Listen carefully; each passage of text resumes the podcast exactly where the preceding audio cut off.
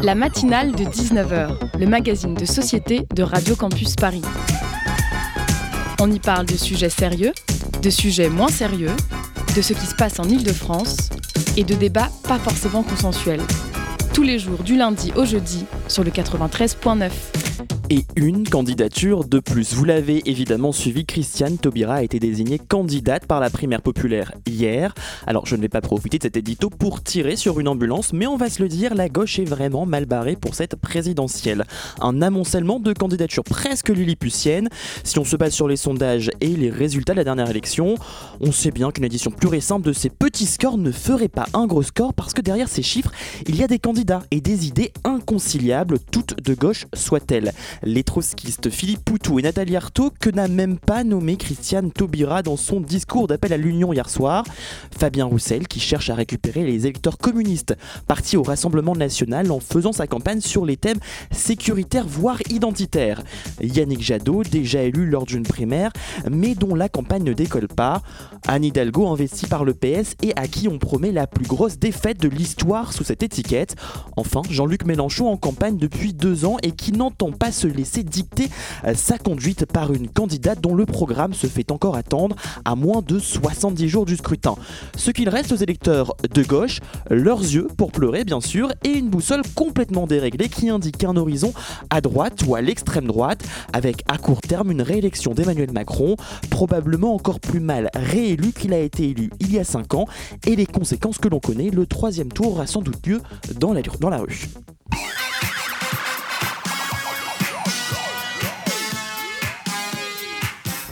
Bienvenue dans cette matinale, le 19h, la dernière de ce mois de janvier. Oui, ça veut dire qu'on s'approche de la fin de l'hiver. Youpi Au sommaire, ce soir, l'université française gratuite et pour tous. Est-ce que c'est bientôt fini? C'est en tout cas une idée sur la scène publique depuis quelques semaines après une déclaration du président, pas encore candidat à sa succession, Emmanuel Macron. Une piste qui fait bondir les syndicats étudiants. Nous serons avec une représentante de l'UNEF dans le Zoom de la rédaction. Reportage aussi dans cette émission, direction le 5e arrondissement au cinéma associatif La Clé qui pourrait définitivement fermer ses portes. Mais la résistance s'organise. Nous sommes allés y traîner notre micro. Euh, mais juste avant, cette émission très politique euh, ce soir, on va parler de la place des jeunes dans la campagne présidentielle à 68 jours du premier tour. La matinale de 19h sur Radio Campus Paris. Dans une enquête parue en décembre dernier, plus de la moitié des jeunes de 18-30 ans affirment qu'ils n'iront pas voter au présidentiel, alors qu'il ne reste que quelques semaines avant le premier tour. La mobilisation de cet électorat est forcément scrutée. Les candidats essayent d'aller vers eux en innovant et en faisant leur irruption sur les réseaux sociaux, par exemple. Mais quel rôle vont jouer ces jeunes et comment peuvent-ils euh, repenser notre système démocratique? Deux grandes questions auxquelles nous allons essayer de répondre ce soir avec notre invité. Bonsoir, Jadzab. Bonsoir. Vous êtes essayiste et, auteur notamment de Retrouver la République paru aux éditions du Cherche Midi. Avec moi également pour vous interroger, Léo de la rédaction. Salut Léo. Salut Luc. Euh, première question que j'ai envie de vous poser. Est-ce que euh, les jeunes sont une catégorie de la population qui s'abstiennent plus que les autres? Alors, avant toute chose, merci pour votre invitation. Et euh, je vais, on va dire que même si j'ai 27 ans, je me, mets encore dans la catégorie des jeunes, même si c'est plus pour très longtemps. j'ai 28 ans, moi aussi. ah bon, ben voilà. Donc, on est jeunes sur une radio de jeunes. C'est parfait. Euh, sur, votre question, c'est vrai que les 18-25 ans, hein, euh, en tout cas ces premiers électeurs, même si la catégorie des jeunes, euh, selon l'INSEE, ça peut aller jusqu'à 30 ans, mmh. s'abstiennent, un petit peu plus que la moyenne. Par exemple, en 2017, plus de 50% les 18-25 ans ne sont pas allés voter à la fois à la présidentielle et surtout aux élections législatives qui ont suivi. Euh, c'est vrai que c'est une des catégories de la population qui vote le moins, alors que paradoxalement, si vous regardez ces dernières années, et notamment par exemple les mobilisations pour le climat, les fameux vendredis pour le climat, ces 18-25 ans sont parmi ceux qui ont euh, parfois une conscience citoyenne la plus aiguisée, qui l'expriment, c'est vrai, selon des modes euh, d'organisation différentes. Vous parliez des réseaux sociaux à l'instant avec les candidats mhm. qui, les découvrent parfois, mais aussi des nouvelles formes d'engagement, notamment les manifestations, les, les, associations aussi qui, regorgent de, de volonté. Et donc c'est assez paradoxal. Ils votent moins, mais euh, euh, mais ils ne sont pas moins engagés que le reste de la population dans euh, la vie démocratique ou en tout cas dans la vie, dans la vie citoyenne. Et on va développer ça dans quelques instants, mais comment expliquer que justement leur implication ne se retrouve pas dans, le vote? Alors, euh, je pense que euh, vous avez eu la gentillesse en plus de mentionner le titre de, mon, dernier livre. Je pense qu'on l'enjeu principal, et j'espère que 2022 en, fera un des enjeux, c'est la représentativité des institutions. Moi, je mhm. pense qu'une partie des jeunes ne se sentent pas représentés par des institutions qui jugent soit lointaines parce que leur fonctionnement est opaque ou en tout cas pas assez transparent, soit tout simplement parce que euh, le renouvellement n'a pas assez, pas assez été une réalité. C'est vrai que 2017 avec ce nouveau mouvement En Marche a, c'est vrai, rajeuni et féminisé un peu plus l'Assemblée nationale, mais ce n'est pas suffisant. Et donc je pense que euh, qu'on ne, consent à une autorité, en l'occurrence on ne consent aux règles du jeu démocratique que si on a l'impression qu'on est représenté. Et en l'occurrence, l'enjeu principal, c'est de rendre nos institutions plus représentatives, avec par exemple un peu plus de proportionnel, mais c'est aussi de, permettre l'expression et la prise en compte de la vie des citoyens autrement que par le vote. Mais euh, votre question portait sur le vote, mais n'oublions pas qu'il y a d'autres moyens d'engagement aussi, la démocratie euh, participative qui, plaît beaucoup aux jeunes et qui est un des mmh. moyens de repenser notre démocratie. Vous, parlez effectivement de, crise de consentement dans, votre mmh. livre, donc c'est ça dont vous parlez, c'est ce caractère un peu récalcitrant. Est-ce que ce, caractère récalcitrant, on le retrouve aussi chez les jeunes euh, populations? Alors, euh, oui, en, fait, euh, quand je parle de crise des consentements, c'est-à-dire crise des consentements aux règles du jeu démocratique, la première démonstration, c'est évidemment euh, l'abstention. C'est le fait, par exemple, aux dernières régionales, je crois qu'il y a eu plus de 70%, alors c'était dans le contexte du Covid, mais plus de 70% d'abstention dans la population de manière générale. Et ça, je pense que nos politiques ne peuvent pas ignorer ce message-là, qui est de dire que les règles ne fonctionnent plus. Et donc, je crois qu'on ne consent qu'à ce que l'on comprend, et surtout, on ne consent à une autorité que si on a qu'elle nous représente. Et donc je pense que euh, en, rendant les institutions plus représentatives, en mettant des jeunes, oui bien sûr, il faut renouveler euh, les postes à responsabilité, on participe aussi à rendre les, institutions plus euh, représentatives. Et en l'occurrence, ce n'est pas une proposition absolument révolutionnaire, mais moi je pense qu'il faut introduire un non-cumul des mandats dans le temps. Parce que vous avez aujourd'hui à l'Assemblée nationale des députés qui sont là depuis 4 ou 5 mandats. 5 mandats, ça fait quand même 25 ans.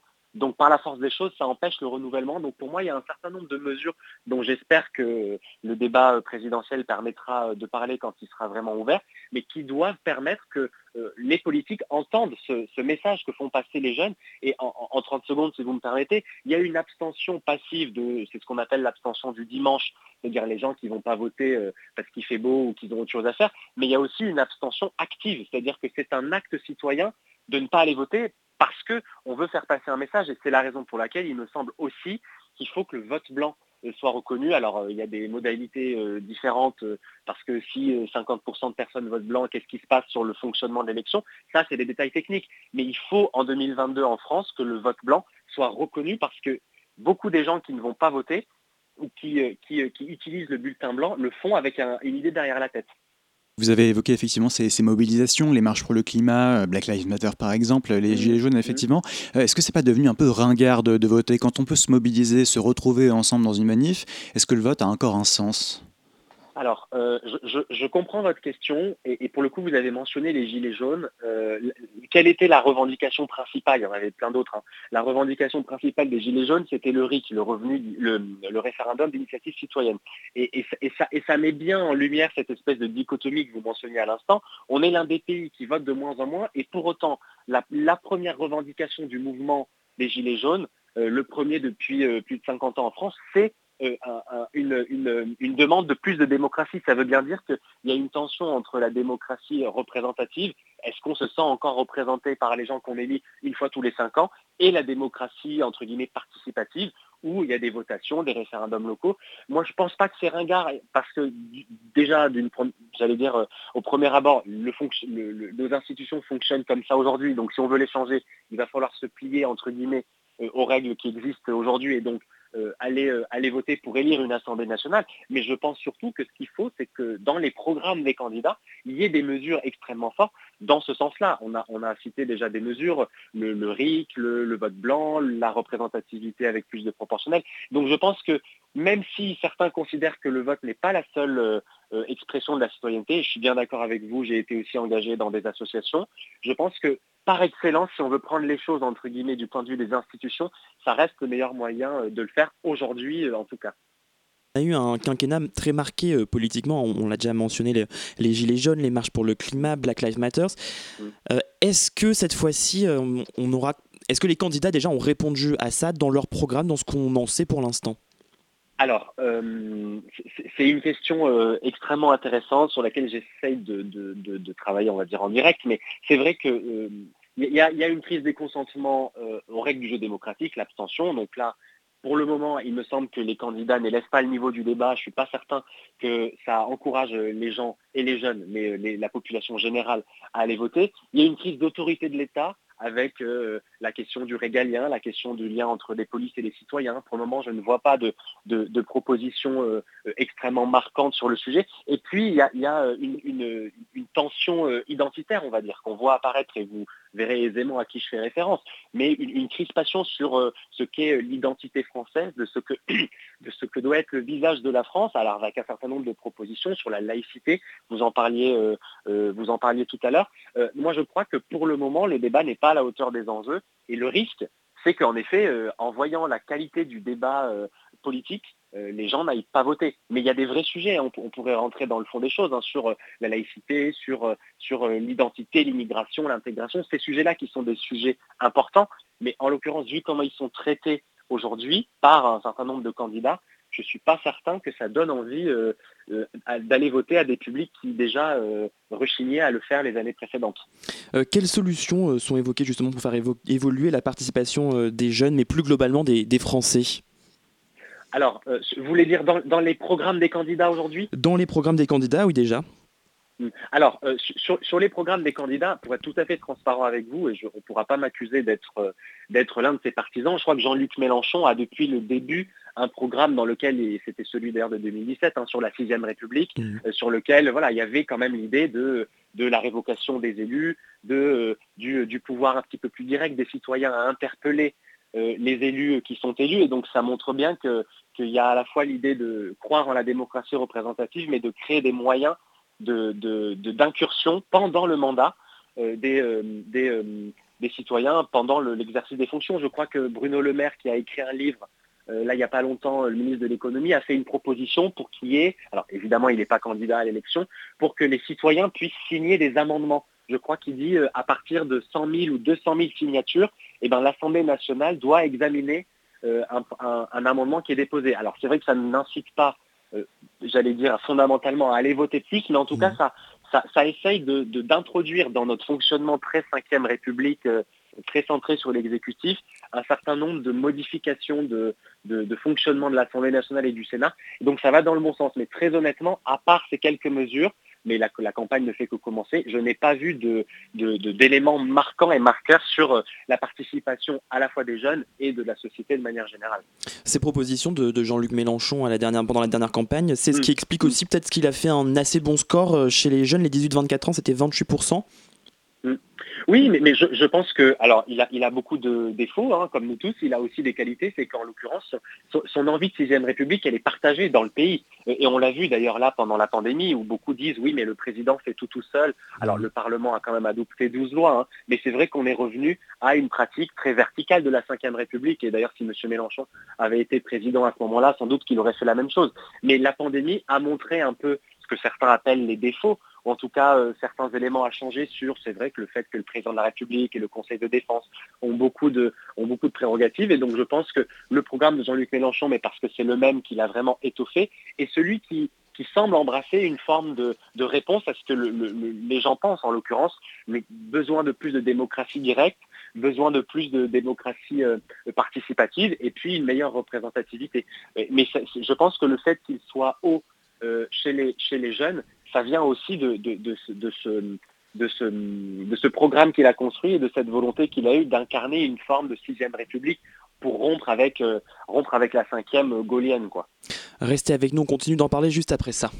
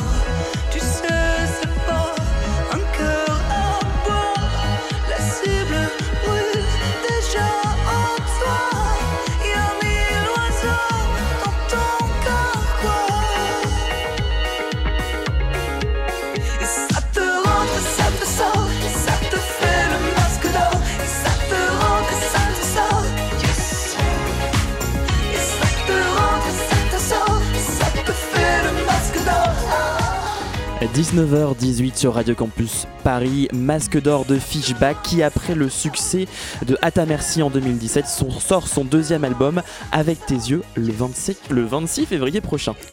La matinale de 19h sur Radio Campus Paris. Et on est toujours avec euh, Jade Zahab pour parler de la place des jeunes dans la démocratie, plus spécifiquement euh, dans cette élection. Euh, une question un peu générale, à 18-20 ans et peut-être même avant, comment est-ce que ça se construit l'identité politique des primo-votants? Alors, euh, c'est une question qui, à mon avis, va être au cœur des prochaines années parce que ça a beaucoup changé ces derniers temps et notamment l'immersion des réseaux sociaux. Il se trouve que hum, j'ai beaucoup travaillé sur le, rôle des réseaux sociaux sur un tout autre sujet qui est la radicalisation, mais on voit aujourd'hui, notamment avec ces applis qui font euh, que je suis désormais un vieux, en l'occurrence TikTok, que je ne maîtrise absolument pas et que je ne connais pas du tout. Aussi paradoxal que ça puisse paraître, peut-être que ça ne le semblera pas pour vous, mais TikTok est l'un des lieux de politisation aujourd'hui de, ces jeunes générations, même dès l'âge de, de 12, 13, 14 ans. Et ces applications-là, euh, même beaucoup plus que Facebook, euh, Twitter euh, et Snapchat, sont, sont, des lieux de politisation parce qu'on rentre dans l'engagement via des sujets qui nous intéressent, mmh. l'environnement, les sujets de société. Il y a des influenceurs et les influenceurs politiques, c'est quelque chose qui n'existait pas il y a cinq ans ou qui alors qui existait beaucoup moins. Les chaînes YouTube politiques. Et donc, d'une certaine manière, c'est une très bonne chose parce que ça permet à des jeunes d'être d'être euh, très tôt, entre guillemets, euh, euh, intéressé à certains sujets. Le, côté obscur, entre guillemets, de ces réseaux sociaux-là, et notamment de TikTok, c'est la, désinformation qu'il y a sur, sur, sur, sur cette application et le fait que très rapidement, on peut tomber dans des contenus complètement fallacieux. Mais aujourd'hui, je pense que les réseaux sociaux, alors les, les, mécanismes traditionnels, hein, la famille, les amis, tout ça, ça existe évidemment, mais je crois que l'innovation majeure euh, du, du 21e siècle et peut-être même juste là de, depuis 2020, euh, c'est les réseaux sociaux et ça devient un lieu de politisation qui, et c'est d'ailleurs la raison pour laquelle, vous le mentionniez euh, avant qu'on commence notre échange, les politiques investissent ces réseaux sociaux nouveaux, dont notamment TikTok, parce que on ne peut pas aujourd'hui, quand on est un candidat à l'élection présidentielle, toucher les jeunes sans être sur ces applications-là. Et dans tout ce que vous avez évoqué, vous n'avez pas parlé de, l'école. Est-ce que les réseaux sociaux ont en quelque sorte pris le, relais de la cour d'école, voire même peut-être euh, de ce que l'institution école peut euh, apporter à la politisation? Alors, euh, je pense que je, comprends mieux votre question. Politisation, pour moi, c'est dans, le sens idéologique du terme, c'est-à-dire construire et donner à chaque, mmh à chaque, euh, à chaque jeune citoyen, entre guillemets, une colonne vertébrale idéologique. Moi, je pense que le, rôle de l'école, c'est l'apprentissage de la citoyenneté et c'est l'idée de, découvrir les institutions, de, d'amener à s'intéresser à la chose publique indépendamment de toute orientation politique. Mais euh, en effet, c'est à l'école, avec les cours d'éducation morale et civique et, et, un certain nombre d'autres, pratiques qu'on, devient citoyen et je pense qu'on se politise au sens idéologique du terme soi-même, parce qu'une fois encore, hein, c'est pas l'école de politiser au sens idéologique, mais moi je pense que l'école aussi, il faut qu'elle puisse s'adapter, qu'il puisse y avoir un certain nombre de, réformes qui soient faites pour que la pratique démocratique s'apprenne dès le plus jeune âge. Et je, vous allez vous dire que je fais une pirouette qui me fait retomber sur mes pattes, mais le lien avec mon dernier livre, par exemple, moi quand j'étais jeune, euh, donc quand j'étais très très jeune, euh, j'ai participé à un conseil municipal des jeunes dans ma commune où mmh. euh, il y avait une élection, on avait une carte de citoyen, on est allé voter, et ensuite on a été élu, on a mis des fleurs dans le rond-point à l'entrée du village. le, détail importe peu, mais moi je pense que la pratique citoyenne, elle s'apprend dès le plus jeune âge. Et donc, en l'occurrence, dans mon livre, je propose que ces conseils municipaux des jeunes soient généralisés dans toutes les communes de France. Parce que le simple acte d'aller voter, de, savoir comment ça se passe, de la campagne électorale, le, bulletin euh, dans l'urne, tout ça, pour moi, c'est des choses qui s'apprennent dès le plus jeune âge. Donc, en parallèle de l'école, il y a évidemment euh, les, collectivités, il y a aussi l'engagement associatif. Euh, on, l'oublie, mais moi, je pense que à la fois au lycée et à l'université, l'engagement associatif doit pouvoir être valorisé. Alors ça existe, il faut le faire encore plus, mais disons qu'il y a une forme de continuité. Là où vous avez raison, c'est en effet que l'école et le système éducatif, euh, c'est un apprentissage de la citoyenneté, et je pense qu'au au mieux est fait cet apprentissage de la citoyenneté, on va dire, au plus vite la politisation se fait parce que quand on vous explique comment fonctionne l'Assemblée nationale, vous allez euh, j'allais dire, être intéressé par ce qui s'y fait. Et donc là, vous allez euh, vous faire euh, une idée sur l'actualité euh, politique.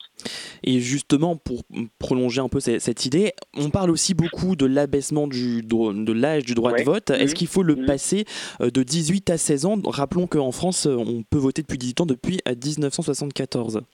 Ouais. tout à fait. Alors, pour le coup, j'ai un avis qui, est tranché et qui me semble...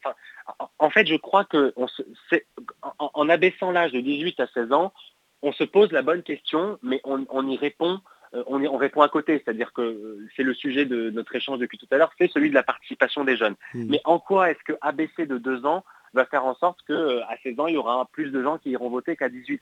Donc je crois que euh, ça dit quelque chose de... Je trouve que la boîte à outils est la bonne, c'est-à-dire qu'il faut jouer sur, jouer entre guillemets, hein, sur le fonctionnement de nos institutions. Moi, je pense que ça passe plutôt par euh, la représentativité avec de la proportionnelle, le fait qu'on puisse révoquer des élus, le fait que les, citoyens puissent intervenir plus directement. Mais je ne crois pas qu'en fait, on va décaler le problème. Mais je sais qu'il y a des militants qui, sont pour l'abaissement à 16 ans, qui ont des euh, arguments euh, tout à fait audibles aussi, parce qu'ils disent voilà il y a la majorité euh, pour conduire à 16 ans, enfin on peut prendre, on peut commencer à conduire, on peut majorité pénale, etc. Moi je pense que du point de vue démocratique, ça ne ferait que reporter le problème, même si en effet je comprends que certains le, défendent. Alors ce que vous avez dit est intéressant et je, vais remonter sur un autre événement dont Loïc a parlé dans mm. son édito. Euh, hier on a eu les résultats de la primaire populaire dans laquelle euh, Christiane ouais. a sorti assez vainqueur. Ce qui a été beaucoup commenté, c'est le mode de scrutin qui était un peu innovant. Alors pour le mm. rappeler, il n'y avait qu'un seul tour et on ne votait pas pour un candidat on mettait des notes à chaque mm. candidat, passable, bien, très bien, insuffisant. Est-ce que les critiques négatives ou positives, est-ce que ça, traduit un manque de créativité? Est-ce que euh, le vote majoritaire, est-ce que ça traduit pas finalement, on est un peu engoncé dans, dans une cinquième république qui nous a habitués à voter pour un candidat? Est-ce qu'il faut réinventer aussi ce mode de, vote? Alors là, vous avez euh, entièrement raison. En tout cas, je partage complètement votre point de vue. C'est vrai que cette primaire populaire, euh, elle a euh, mis en place ce, vote euh, qui a beaucoup été raillé sur, les réseaux sociaux, puisque beaucoup de gens comparaient ça à un conseil de classe. Mais moi, je crois que cette initiative, indépendamment des défauts qu'elle peut avoir, en l'occurrence, par exemple, le fait qu'on soumette au choix des candidats qui ne voulaient pas s'y soumettre, mais en l'occurrence, le fait que le fait que les organisateurs, à qui je rends hommage d'ailleurs, aient eu l'idée de mettre en place ce vote-là, qui est un vote, euh, on va dire, inconventionnel par rapport à ce qu'on connaît ici en France, mais, ça existe, euh, ça peut exister en tout cas des modèles alternatifs dans le reste du monde. Moi, je pense que c'est une bonne chose. Et là où vous, que vous dites est très vrai, c'est que euh, notre système institutionnel, et j'allais dire nos politiques depuis 30 ans, manquent d'inventivité. Ça ne veut pas dire que du jour au lendemain, on va changer complètement le mode d'élection et, euh, passer à ce, à ce modèle-là pour l'élection présidentielle. Mais le mérite de cette initiative, c'est d'essayer d'autres euh, d'autres systèmes, d'autres modes d'élection. Et pour le coup, même si ça a été raillé tout de suite sur les réseaux sociaux, moi je pense qu'il ne faut pas le balayer d'un revers de main parce que c'est intéressant et ça dit quelque chose de la nouvelle génération qui veut euh, essayer de, changer le système. Mais en l'occurrence, le, scrutin euh, majoritaire dont vous parliez, il a aussi des défauts. Hein. Par exemple, le fait qu'à l'Assemblée nationale, euh, le, Rassemblement national, avec qui on, avec qui on peut d'ailleurs être en désaccord, et c'est mon cas, mais que ce, que ce, mouvement politique-là, dont la candidate est au second tour en 2017 et fait, et fait au premier tour plus de près de 20%, qu'elle ait que 5 ou 6 députés, c'est aussi une anomalie démocratique et pour reboucler la boucle, ça peut aussi conduire certains électeurs à ne pas aller voter parce qu'ils disent de toute façon on n'aura pas de voix. ce que je veux dire Donc je pense que le scrutin majoritaire n'est pas non plus exempt de critiques et, euh, en l'occurrence la primaire populaire elle bouscule un peu parce que c'est vrai, euh, elle, a, des méthodes qui ont été critiquées, dont certaines sont critiquables, mais elle a le mérite de nous forcer à, avoir un autre regard sur les choix démocratiques et je suis sûr qu'on en entendra parler à nouveau euh, par la suite parce que c'est des idées qui vont faire leur chemin. Mais en l'occurrence, euh, le constat, c'est qu'on n'est sans doute pas prêt à renverser la table. Ça, c'est une certitude. Un, mot aussi de, certains candidats, notamment de, Christiane Taubira qu'on évoquait mm. euh, à l'instant. Il y a un nombre très important de jeunes autour d'elle, dans une primaire quasiment sur mesure pour elle, mais aussi organisée par des jeunes. Est-ce que c'est une candidate qui peut parler à une partie de la jeunesse et pourquoi? Mais alors, je pense qu'elle peut complètement parler. Et, ce que je trouve assez tragique euh, que, vous disiez, qui était dit d'ailleurs un peu dans, l'édito, c'est qu'il y a 50 nuances de gauche aujourd'hui et que Christiane Taubira, elle était, euh, disons, l'un des derniers euh, dernières icônes de, cette gauche-là qui a porté le mariage pour tous, qui a été une garde des Sceaux, qui a été violemment critiquée euh, par la droite. Elle a été un symbole. Et donc je comprends qu'elle puisse, qu'elle puisse, qu'elle puisse parler à une, partie, à une partie des jeunes. Moi je crois par exemple hier qu'elle a fait une faute quand elle a dit qu'il y aurait en France une laïcité qui étouffe. Et vous parliez tout à l'heure des désaccords qui existent entre la gauche. il y a sur cette question-là de la laïcité de vrais désaccords entre Jean-Luc Mélenchon, par exemple, et Fabien Roussel, pour ne prendre que deux. Et quand Christiane Taubira dit la laïcité qui étouffe, moi, j'aimerais bien qu'elle m'explique ce qu'elle veut dire par là. Et, donc, euh, je, regarde ça avec un œil très triste parce que moi-même, je suis plutôt issu de cette famille politique-là.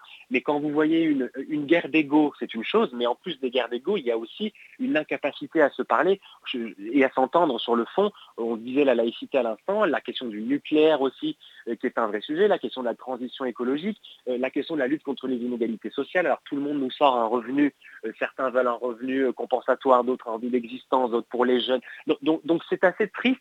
Je, comprends que Christiane Taubira euh, puisse, euh, puisse plaire. C'est une femme d'État. Moi, je la considère comme une grande femme d'État, mais je crains qu'elle n'ait perdu ou qu'elle ne perde cette stature-là euh, avec cette entreprise qui finalement est une candidature de plus dans une gauche déjà, hélas, divisée. Mais j'allais dire, le hélas, il, m'appartient à moi parce que le camp d'en face se réjouit que la gauche soit divisée. D'ailleurs, vous remarquez que la campagne présidentielle, en tout cas ce début de campagne présidentielle, il se joue à droite, voire à l'extrême droite et pas du tout à gauche. Et, euh, là, pour le coup, ça m'attriste. J'aimerais qu'on parle juste parce qu'il nous reste une minute, euh, juste mm. avant de terminer, passer de l'autre côté du spectre politique pour parler d'Éric mm. Zemmour, parce que moi, je discute mm. avec pas mal d'observateurs ces derniers temps et qui se disent surpris en fait de, de voir euh, dans les meetings d'Éric Zemmour beaucoup de jeunes. Comment est-ce qu'on peut expliquer de ce côté-là du spectre politique autant de, de jeunes derrière Éric Zemmour?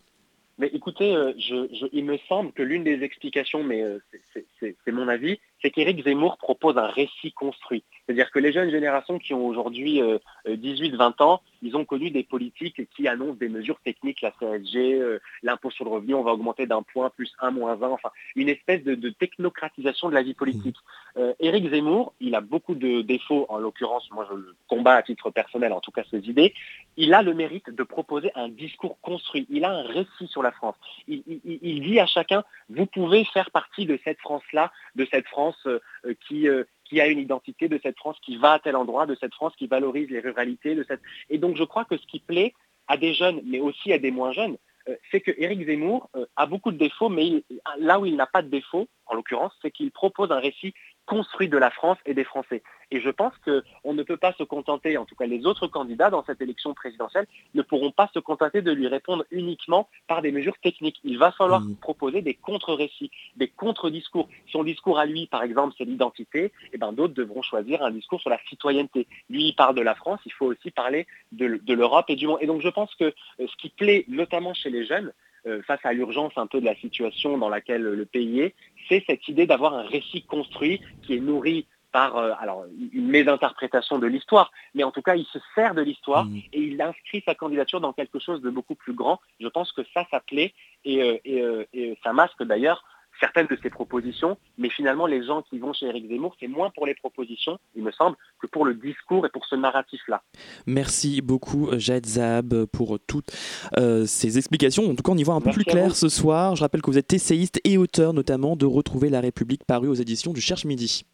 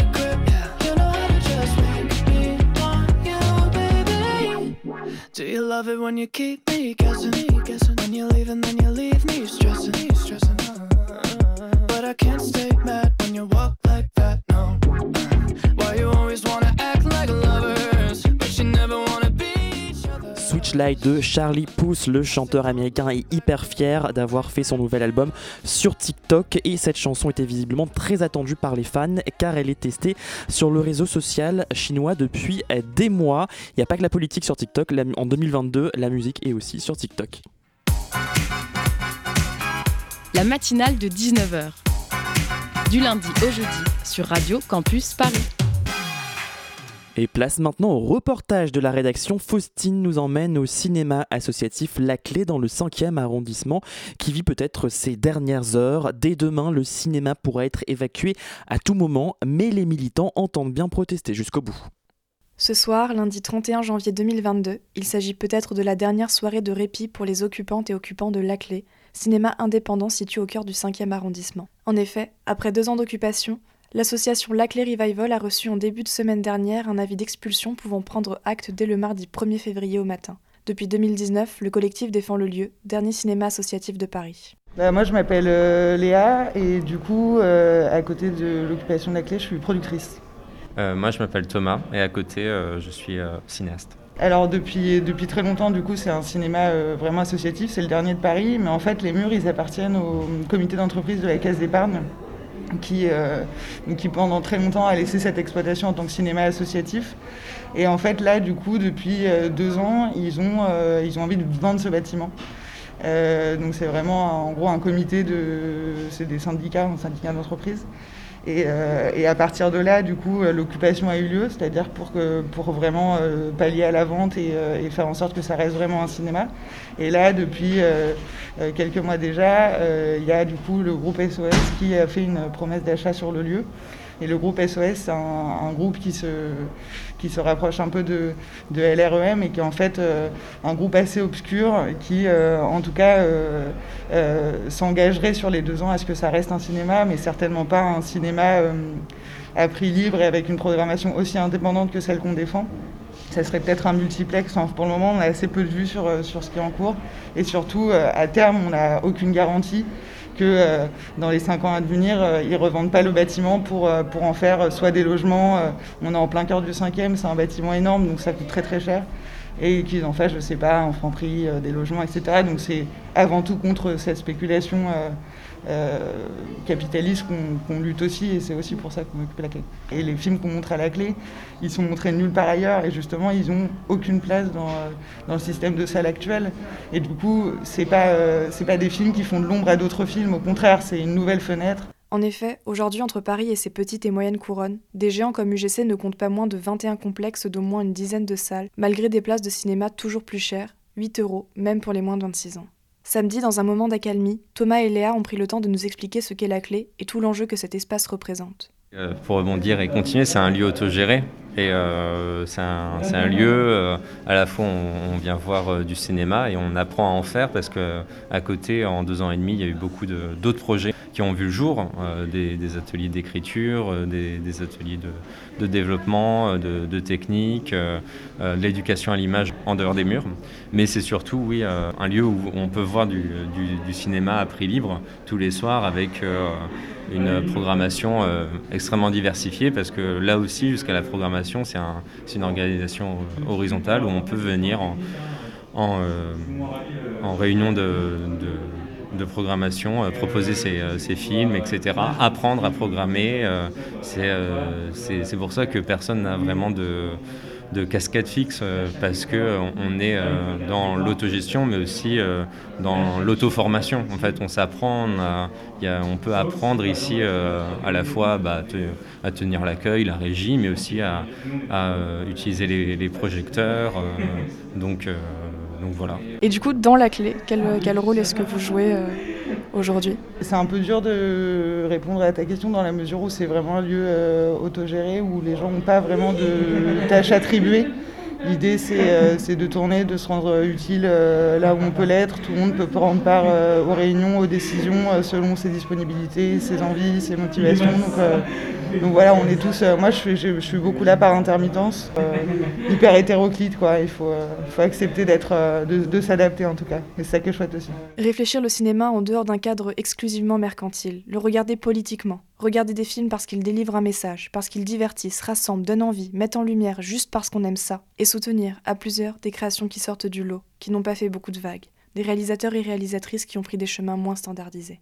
c'est important euh, pour euh, plusieurs raisons. D'abord parce que euh, aujourd'hui c'est difficile de montrer des films entre guillemets fragilisés. Euh, des films qui, qui, sortent un petit peu du, circuit traditionnel, soit des salles essais, soit des multiplex, des films qui, voilà, ont moins l'occasion d'être vus. Donc ça, c'est déjà important de leur donner euh, une fenêtre d'ouverture, de permettre à des réalisateurs de venir les défendre, de venir parler de leurs projets. Et après, je crois que de façon plus générale, euh, c'est quand même très important aujourd'hui de, montrer que le collectif et le rassemblement, c'est avant tout une manière de de voir le monde et de, bouger les lignes, de réfléchir ensemble. Et je crois que ce lieu, il est aussi euh, très fort pour ça parce qu'il allie euh, à la fois euh, voilà, ce rapport au cinéma et en même temps, c'est quand même une, vraie façon d'être au monde et une façon très politique d'envisager le collectif. C'est un, autre rapport au monde et un autre rapport à la, hiérarchie, à la, création, à aussi à, l'énergie qu'on développe ici parce que on est on est à la fois euh, tous les bénévoles, euh, qu'on soit membre actif ou pas, on est en train de, on est à moitié dans le cinéma, mais on est à moitié euh, ailleurs. On a, on, est, on peut être, on peut être étudiant, on peut être, on peut avoir des, un boulot à côté, vraiment, etc. Et, et du coup, c'est, c'est comment on s'organise entre entre personnes qui voulont faire un autre, une autre collectivité en fait, un, autre, une autre manière d'être, au monde que, euh, qu'un, qu'une logique néo-managériale, qu'une logique euh, capitaliste de compétition, etc. Donc je pense que ça c'est l'une des revendications qui fait peut-être finalement le, l'une des, plus les, moins l'unanimité au niveau politique. Et, et qui, qui divergent le plus. Après, euh, les revendications bien plus matérielles, euh, aujourd'hui, bah, euh, c'est un cinéma associatif, c'est un cinéma de quartier, c'est un cinéma démocratique parce que, parce que à prix libre, et à la fois un cinéma euh, exigeant et diversifié avec une programmation qui euh, recrée aussi une histoire euh, des films qui ont été peu diffusés. Vous êtes beaucoup dans l'instant présent malgré tout parce qu'il y a une dynamique de, voir comment les choses évoluent seconde par seconde mais c'est quoi un peu l'objectif premier au vu de la situation matérielle et politique? Bah, L'enjeu là, c'est qu'à à partir du 31 janvier, donc c'est lundi soir. Le soir où ce sera diffusé ça? Donc euh, à partir de ce soir, du coup, euh, il y a la police qui peut intervenir euh, à n'importe quel moment pour, pour nous déloger. Et du coup, l'idée là, c'est de mobiliser un, un, maximum de monde dans ce lieu, de faire venir des personnalités politiques, des cinéastes, des vidéastes, d'en gros de créer un rassemblement pour faire parler du lieu et pour que, parce qu'on est persuadé que plus la mobilisation est grande, plus on entendra parler de nous et plus potentiellement ça peut réagir en, haut lieu politique. Et du coup, si vous aviez un mot à adresser à quelqu'un à propos de la clé, ça serait quoi? Bah, Venez. À qui? À tout le monde, vraiment, c'est ça la force de ce lieu, c'est que tout le, monde est, tout le monde est le bienvenu et ça peut être euh, pour rencontrer des gens, pour voir des films, en fait, peu importe justement. Euh, venez, vraiment. Alors dès ce soir, si vous aimez le cinéma et que vous ne savez pas quoi faire, si vous aimez le cinéma et que vous savez quoi faire mais que vous n'avez pas envie de le faire, n'hésitez pas et allez à la clé. Le Zoom, dans la matinale de 19h. 19h41 sur Radio Campus Paris, on est toujours en direct et vous l'avez compris, c'est l'heure du Zoom que nous présente ce soir Léo. Salut, salut Léo. salut, ce jeudi 13 euh, janvier devant la conférence des présidents d'université, Emmanuel Macron a esquissé les grandes lignes de ce qui serait peut-être un potentiel second mandat pour l'enseignement supérieur. Une phrase en particulier a défrayé la chronique, la remise en cause de la quasi-gratuité des études universitaires. Euh, pour en parler dans ce Zoom ce soir, nous recevons Ania Amidi. Bonsoir. Bonsoir. Vous êtes euh, responsable des sections locales d'Île-de-France de l'UNEF, un des principaux euh, syndicats étudiants. Alors je vais resituer la phrase d'Emmanuel Macron exactement. On ne pourra pas rester durablement dans un système où l'enseignement supérieur n'a n'a aucun prix pour la quasi-totalité des étudiants. En quoi cette phrase est inquiétante? Bah alors nous à l'UNEF on pense que elle est déjà inquiétante parce qu'on se retrouve quand même dans une situation où là on a un gouvernement qui depuis le début de son quinquennat a fait euh, bah, que libéraliser euh, l'enseignement supérieur et a fait que euh, bah, essayer de le mettre de plus en plus privé. Mais surtout, on s'est quand même retrouvé dans une situation où là, au-delà de, nous faire augmenter nos frais d'inscription, le gouvernement assume clairement qu'il ne va pas continuer à financer l'enseignement supérieur à la hauteur de ses moyens. Hmm. Et une, autre phrase du, discours qui a pas mal fait parler d'elle, c'est euh, l'université doit préparer nos jeunes à exercer leur futur métier, elle doit devenir plus professionnalisante. Il se, souhaite aussi une université plus forte, donc plus compétitive.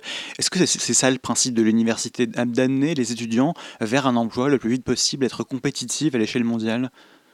Bah, c'est ça, c'est ça, c'est exactement ça. Bah, là, on a, aussi encore un, gouvernement qui est dans une logique là, euh, qui veut, euh, comme je le disais tout à l'heure, hein, libéraliser d'une part de plus en plus l'enseignement supérieur, mais au-delà de ça, qui fait bah, que, enfin, exclure bah, les, étudiants les plus pauvres, qui fait que autonomiser aussi les universités, mais au-delà de ça, est en train de remettre aussi en question la démocratie au sein des, des universités par rapport aux étudiants. Et en fait, là, de de, dire ces mots-là, bah, c'est des mots qui sont quand même ultra inquiétants euh, pour nous et surtout c'est des mots qui, qui, nous donnent euh, pas envie de revoir un, gouvernement euh, comme ça. Quoi. Alors l'UNEF a été très présente en, Ile-de-France pour mettre en place pas mal de, de, redistribution alimentaire pendant des de biens de première nécessité également, de banques alimentaires. Est-ce que le gouvernement vous a aidé dans, dans cette tâche pendant, pendant le Covid? Alors euh, pas vraiment, hein. nous on s'est quand même retrouvé euh, dans une situation où euh, alors que c'était pas notre rôle, on a dû quand même mettre en place bah, des nombreuses distributions alimentaires alors qu'on on, l'avait quand même pas fait depuis la Seconde Guerre mondiale, hein, ce, qui est, quand même assez problématique et il faut quand même se questionner sur bah, du coup le rôle du gouvernement sur cette question-là. On a un gouvernement qui bah, pendant la crise sanitaire n'a pas réellement mis les moyens comme nous comme nous on le voulait et en fait nous ce qu'on pose aussi et qu'on espère rappeler aussi aux étudiants c'est qu'en fait si le gouvernement a mis en place bah, par exemple des chèques psy, euh, le, repas à 1 euro euh, pour toutes et tous, bah, c'est grâce à des mobilisations que nous, l'UNEF, on avait euh, entamées pour pouvoir essayer de pallier au maximum à la précarité. Et c'est vrai que non, on n'a pas eu d'aide du gouvernement sur les distributions alimentaires parce qu'on avait un gouvernement qui ne se rend même pas compte qu'on a des étudiants à l'heure d'aujourd'hui qui meurent encore de faim. Et pourtant, on a une ministre qui euh, défend son, bilan. Elle répond, donc euh, c'était à l'Assemblée nationale il y a quelques jours, que les droits d'inscription ont été gelés, euh, que tous les loyers de résidence Crous et les bourses étudiantes ont été revalorisés chaque année depuis trois ans. Elle dit également que 100% des logements Crous seront bientôt rénovés. Qu'est-ce que vous lui répondez quand elle dit ça? Bah alors, Nous, on répond que, effectivement, hein, ce qu'elle dit, c'est c'est des choses euh, qui ont été faites. bon, pour la moitié, ça n'a pas été réellement fait parce que euh, les logements euh, en, en, CTU, on les attend. Il n'y en a même pas 30 000 qui ont, qui ont été créés ou rénovés depuis le début du gouvernement Macron.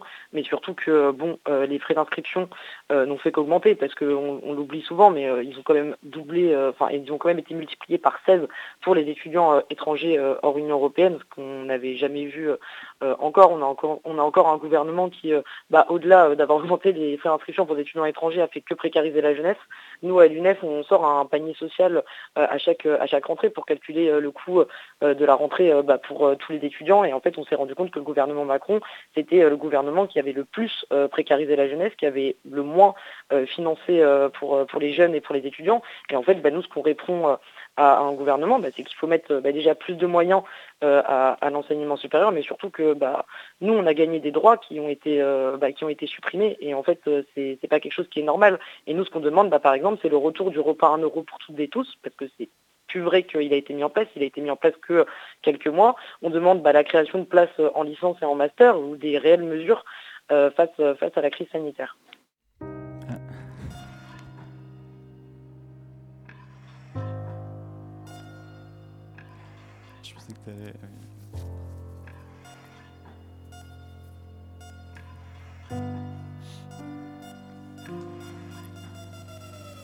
Si tu t'en vas, la vie sera coupée. Allô, allô, maman, pars pas, non, j'en ai pas d'autre. Si tu t'en vas, la vie sera coupée. Allô, allô, allô, allô, je veux pas que mon ciel soit coupé. Allô, non. T'envole pas trop haut, maman, non, j'ai pas d'aile. Je te vois quitter lentement la terre ferme. T'envole pas trop haut, je veux pas d'allô sur ta tête. Non, Moi, je veux voir tes pieds sur la terre. T'occupe pas des autres, t'occupe pas des gens avec leur belle vie. T'as vécu le pire, maman, t'as vécu gris. Tu m'as donné la vie comme si tu savais t'aurais besoin de moi. Regarde-moi t'aimer, ouais, regarde-moi t'aimer, regarde loin dans mes yeux. Ah ouais, non, je veux pas te survivre, je m'en voudrais bien trop. Ah merde, j'aurais beau rentrer au pays, la mer me consolera pas.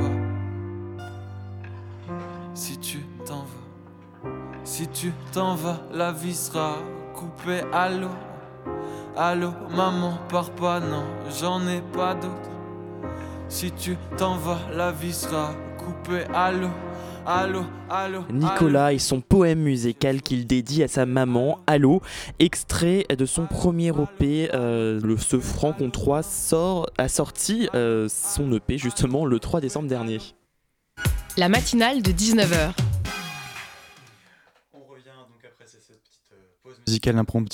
Euh, J'allais justement revenir sur une question qui est assez fondamentale. Pourquoi est-ce que c'est important que l'université en 2022 euh, soit accessible pour toutes et tous? Bah Parce qu'on se retrouve euh, aujourd'hui dans, dans une situation où euh, bah, nous, ce qu'on dit, c'est que bah, nous, ce qu'on demande, c'est euh, bah, une démocratisation euh, de l'enseignement supérieur et de la recherche. On le sait, hein, aujourd'hui, on n'a pas toutes et tous les mêmes chances de pouvoir accéder à l'enseignement supérieur et à la recherche, mais surtout, on n'a pas toutes et tous les, les mêmes chances de pouvoir y réussir.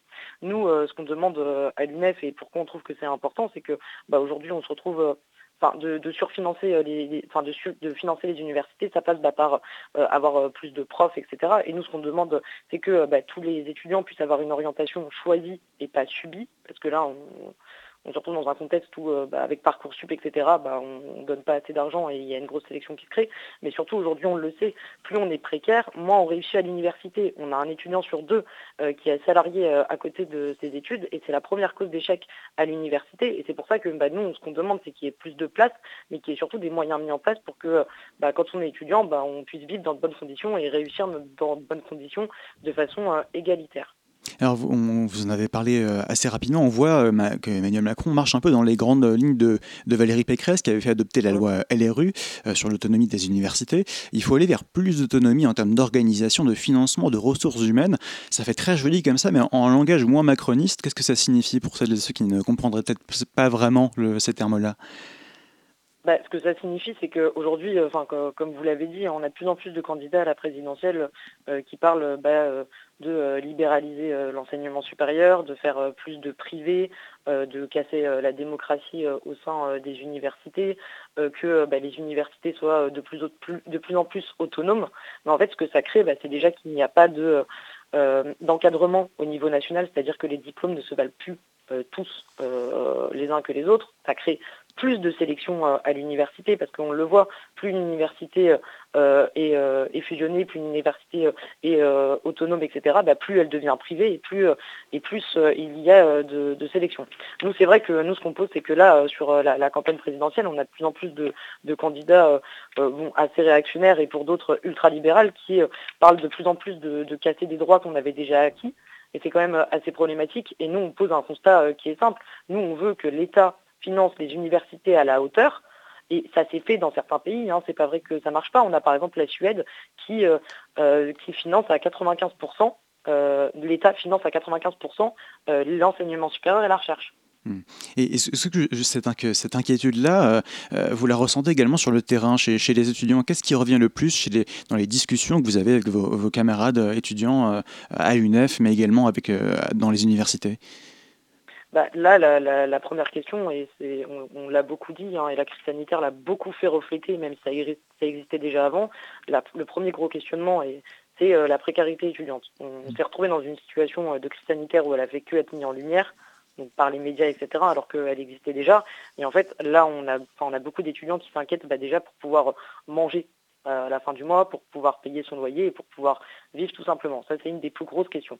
Après, c'est vrai que sur la question de la sélection, bah, on, se retrouve quand même euh, avec euh, Parcoursup euh, qui a été mis en place. On a Emmanuel Macron qui nous avait promis un Parcoursup master bon, qui a été qui, a été remis en question parce que bah, il avait peur des mobilisations, etc. Mais il nous avait quand même promis un parcours submaster. Et c'est vrai que là, bah, ce qui inquiète énormément les étudiants, bah, c'est de ne pas pouvoir étudier dans la filière de son choix, mais c'est surtout pas pouvoir poursuivre ses études dans la filière de son choix. Parce qu'aujourd'hui, qu'est-ce qu'on pose? Bah, C'est qu'aujourd'hui, si on a une licence, on doit pouvoir aller en master, sauf qu'aujourd'hui, bah, c'est plus vrai. On a plus de 40 euh, 000 étudiants qui n'ont pas encore euh, d'inscription, et pour beaucoup, bah, c'est des, étudiants qui ont une licence et qui ne peuvent pas poursuivre ses études euh, en master. Alors, dans vos derniers rapports sur le coût de la vie étudiante, vous l'avez un peu rapidement dit, que vous avez mmh. publié en août dernier, on observe que donc, le coût de la vie étudiante a augmenté de 2,5%, c'est plus que l'inflation. Mmh.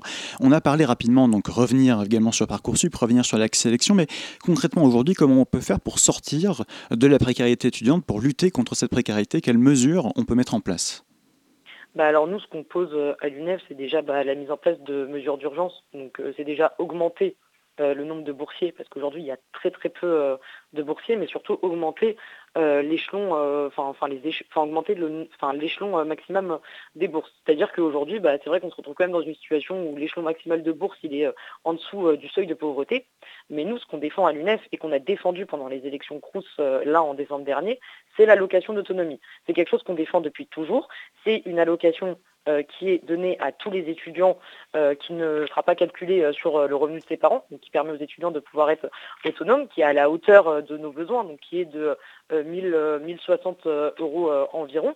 Donc euh, qui permettra à tous les étudiants de pouvoir vivre sans euh, forcément euh, devoir se salarier à côté de ses études, mais surtout qui nous permettra bah, à, nous étudiants de poursuivre, nos études sans se salarier, sans être calculés sur le, revenu de nos parents et sans, et sans se retrouver dans un système de bourse qui est aujourd'hui à bout de souffle, comme je le disais tout à l'heure. Merci beaucoup Anya Amidi d'être venue dans ce Zoom ce soir pour parler de cette précarité étudiante qui grandit effectivement. On va continuer à suivre ces mobilisations. Je rappelle qu'il y a une prochaine manifestation qui aura lieu le 3 février prochain avec Solidaire, la FSE, l'alternative, la voie lycéenne. Euh, et bien sûr, vous pouvez vous y rendre si cela vous dit. Merci beaucoup Anya Midi d'être venue ce soir. Et merci à toi Léo et à ton invité. La matinale de 19h, le magazine de société de Radio Campus Paris. Et maintenant, je vous propose de découvrir une nouvelle voix de Radio Campus Paris avec Guilhem qui nous a rejoint en studio. Salut Guilhem. Salut Luc. Euh, et on te retrouve pour une chronique, on va parler logement. Oui, tout à fait. Une cuisinette, un clic-clac, un petit frigo bruyant, une salle de bain étroite, quelques murs à décorer auquel j'ajouterai un chauffage électrique, que l'on pourrait aussi appeler euh, chauffage grippin, et une machine à laver pour les plus chanceux. Voilà l'archétype du studio parisien. 10, 12 ou 15 mètres carrés où logent de très nombreux étudiants. Un studio, c'est finalement une enveloppe dans laquelle on se glisse, où l'espace est minutieusement organisé. C'est comme une boîte imbriquée dans plein d'autres boîtes, qui est parfois confortable, parfois pas, qui est plus ou moins bien sonorisée et dans laquelle on passe plus ou moins de temps. Certains s'y sentent bien et d'autres beaucoup moins. Guilhem, tu nous emmènes visiter un immeuble parisien dans lequel on trouve beaucoup de studios justement.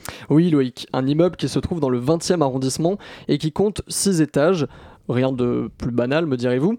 Euh, mais ce qui est intéressant en empruntant les escaliers de cet immeuble, c'est de prêter attention au nombre de portes à chaque étage. Au premier et deuxième étage, il y a trois portes sur le palier. Puis au troisième, quatrième et cinquième étage, il y a à chaque fois cinq portes sur le palier. Enfin, nous arrivons au sixième étage, légèrement essoufflé car il n'y a pas d'ascenseur, il faut alors s'armer de patience pour compter le nombre de portes. Car il y en a, tenez-vous bien, 13. Je vous laisse en déduire la différence de superficie entre les logements du premier et du deuxième étage et ceux du dernier. Les studios sont des anciennes chambres de bonne où vivent de nombreux étudiants, mais aussi des personnes actives. Au sixième, les toilettes privées sont un bien rare, en détenir est une chance. Par conséquent, les toilettes que l'on pourrait dire publiques sont, elles, très fréquentées. Bon, alors, il faut relativiser tout ça puisque le sixième étage a aussi son charme. En regardant le long couloir aux 13 portes, on pourrait s'imaginer à bord d'un paquebot où les marins vivent dans de petites cabines. Et d'ailleurs, ça tombe bien parce que dans ce quartier du 20e arrondissement, il y a des mouettes. Elles viennent nidifier l'hiver dans la capitale, paraît-il. Ça donne une petite ambiance bord de mer. Alors certes, les habitants du sixième étage peuvent écouter le chant des mouettes et le clapotis de la pluie sur les toits, mais ils doivent aussi assumer des loyers exorbitant. Effectivement, car plus les logements sont petits, plus ils reviennent cher à la location. En allant sur le bon coin, il n'est pas rare de trouver des 12 mètres carrés loués à 650 euros, voire plus. Pourtant, il existe une loi sur l'encadrement des loyers qui fixe des plafonds à ne pas dépasser. C'est la loi Elan, elle date de 2018 et elle s'applique dans plusieurs grandes villes françaises, à commencer par Paris. Dernièrement, le journal Le Monde a mené une enquête pour vérifier le respect de cette loi. Des journalistes ont épluché près de 9000 annonces publiées entre le 18 et le 30 novembre pour des biens situés à Paris et dans sa proche banlieue. Les résultats de cette enquête sont assez édifiants puisque 37% des loyers sont abusifs à Paris. Et quand on regarde de plus près, c'est encore pire pour les studios. Oui, Loïc, l'enquête révèle que 75% des annonces pour des logements de moins de 20 mètres carrés dépassent les plafonds. Les propriétaires sont donc hors la loi dans ces cas-là. Il existe des recours possibles pour les locataires afin d'obtenir une conciliation avec le propriétaire, voire une sanction contre ce dernier. Mais très rares sont les étudiants à s'embarquer dans de telles démarches. La plupart préfèrent donc euh, monter les escaliers et payer leur énorme loyer. Eh bien super pour une première chronique, merci Guilhem. Euh, c'est la fin de cette émission, donc du coup je vais dire merci à tout le monde. Merci à Léo pour le Zoom et la co-interview. Euh, merci à Faustine pour son reportage. Merci à Mickaël pour la réalisation. Merci à Hugo à la programmation et à Philippe pour la coordination. Euh, demain, on se retrouvera euh, pour se demander si les JO de Pékin sont écologiques. Vous avez toute la nuit pour cogiter. Réponse demain à 19h dans la matinale, bien sûr. Dans quelques instants sur Radio Campus Paris, c'est scène ouverte. Bonne soirée à tous.